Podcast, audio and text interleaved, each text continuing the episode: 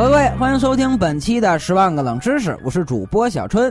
在众多扭曲变态的犯罪电影中啊，有一部分是真人改编的，令人相当震撼。今天我们就来讲五部改编成电影的真实恐怖事件。电影《那家伙的声音》是十五年前轰动韩国的李炯浩被诱拐事件的真实案例作为题材制作的。一九九一年一月二十九日。在首尔亚欧亭被绑架的九岁小孩李炯浩，四十四天后在汉江边上，他的尸体被发现。这起案件中啊，罪犯用周密的计划摆脱了警察的搜捕，并用威胁电话沉痛地打击了李炯浩的父母。当时啊，警方投入了大量的警力和运用了高科技手段来进行搜捕。在过去的十五年时间里，共累计投入了十五万人力和十多万警力，但连罪犯的样子都没能查出，并在一月份很遗憾的诉讼期限也到了期，罪犯将一直逍遥法外。一九七四年原版的德州电锯杀人狂让所有观众都大惊失色、不寒而栗。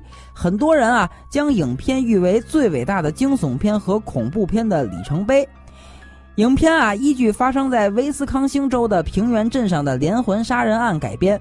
某一天午后，平原镇的副警长发现自己五十多岁的母亲失踪了。他在母亲开的一家杂货店的柜台上看到了一张盖恩的购物单。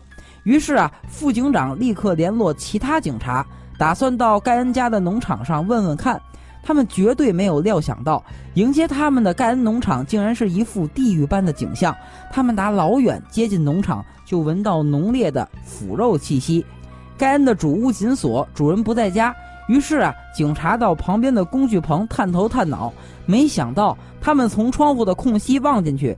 就看到了一副倒挂在半空中的尸体，平原镇屠夫由此诞生。吸血女伯爵根据历史真实人物匈牙利女伯爵伊丽莎白·巴托利改编。伊丽莎白·巴托利是匈牙利巴托利冯·艾克塞的家族的伯爵夫人。一六一一年啊，因被控谋杀少女，被称之为吸血女伯爵。审判材料上显示啊，伊丽莎白诱引少女到城堡中，将其用多种方式赤裸折磨致死。普尔佐一进入城堡，立刻发现了一批少女尸体。据悉啊，伯爵夫人和侍女使用如下折磨：刀捅、剪切、针扎、铁烙、滚水烫、鞭挞致死。多多西亚供词中表示知晓三十六起谋杀。另一位证人啊。表示有一本日记，详细的描述了六百五十位少女的谋杀。七宗罪导演大卫芬奇的另一部惊悚悬疑力作《十二宫》，刻画了美国犯罪史上一个令人毛骨悚然、极其嚣张的连环杀手。这位十二宫杀手啊，于二十世纪六十年代到七十年代期间，在旧金山地区谋杀了至少五人，至今呢还逍遥法外。他曾给当地的报纸写信，用详尽的文字显耀自己的犯罪行为。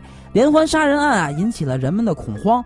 警方汇集了所有的线索，分析出杀手的大致特征，找出了嫌疑人，但由于缺少证据而不得不作罢。死亡实验最先由德国抢先拍摄，并获得了不错的评价。随后啊，好莱坞也重新拍摄影片，根据真人真事改编，以1971年美国心理学家金巴多教授的斯坦福监狱实验为基础。科学家找来一群普通善良百姓，随机啊分成两组，有几个人扮演狱卒来管理别人扮演的囚犯，来模拟一周的监狱生活。刚开始啊，大家还嘻嘻哈哈，后来啊，狱卒开始使用权力维持秩序，随后发展到滥用权力私刑，发泄个人情绪。囚徒们啊，对警察们展开了报复，整个监狱陷入失控状态，直到代表实验结束的红灯与警报声出现。好了，这期节目呢，咱们就聊到这儿。如果您喜欢《十万个冷知识》，请多多关注、点赞、转载，也可以呢关注我的另一个节目《小春嗨历史》，也可以关注我的微博主播小春。朋友们，咱们下期再见。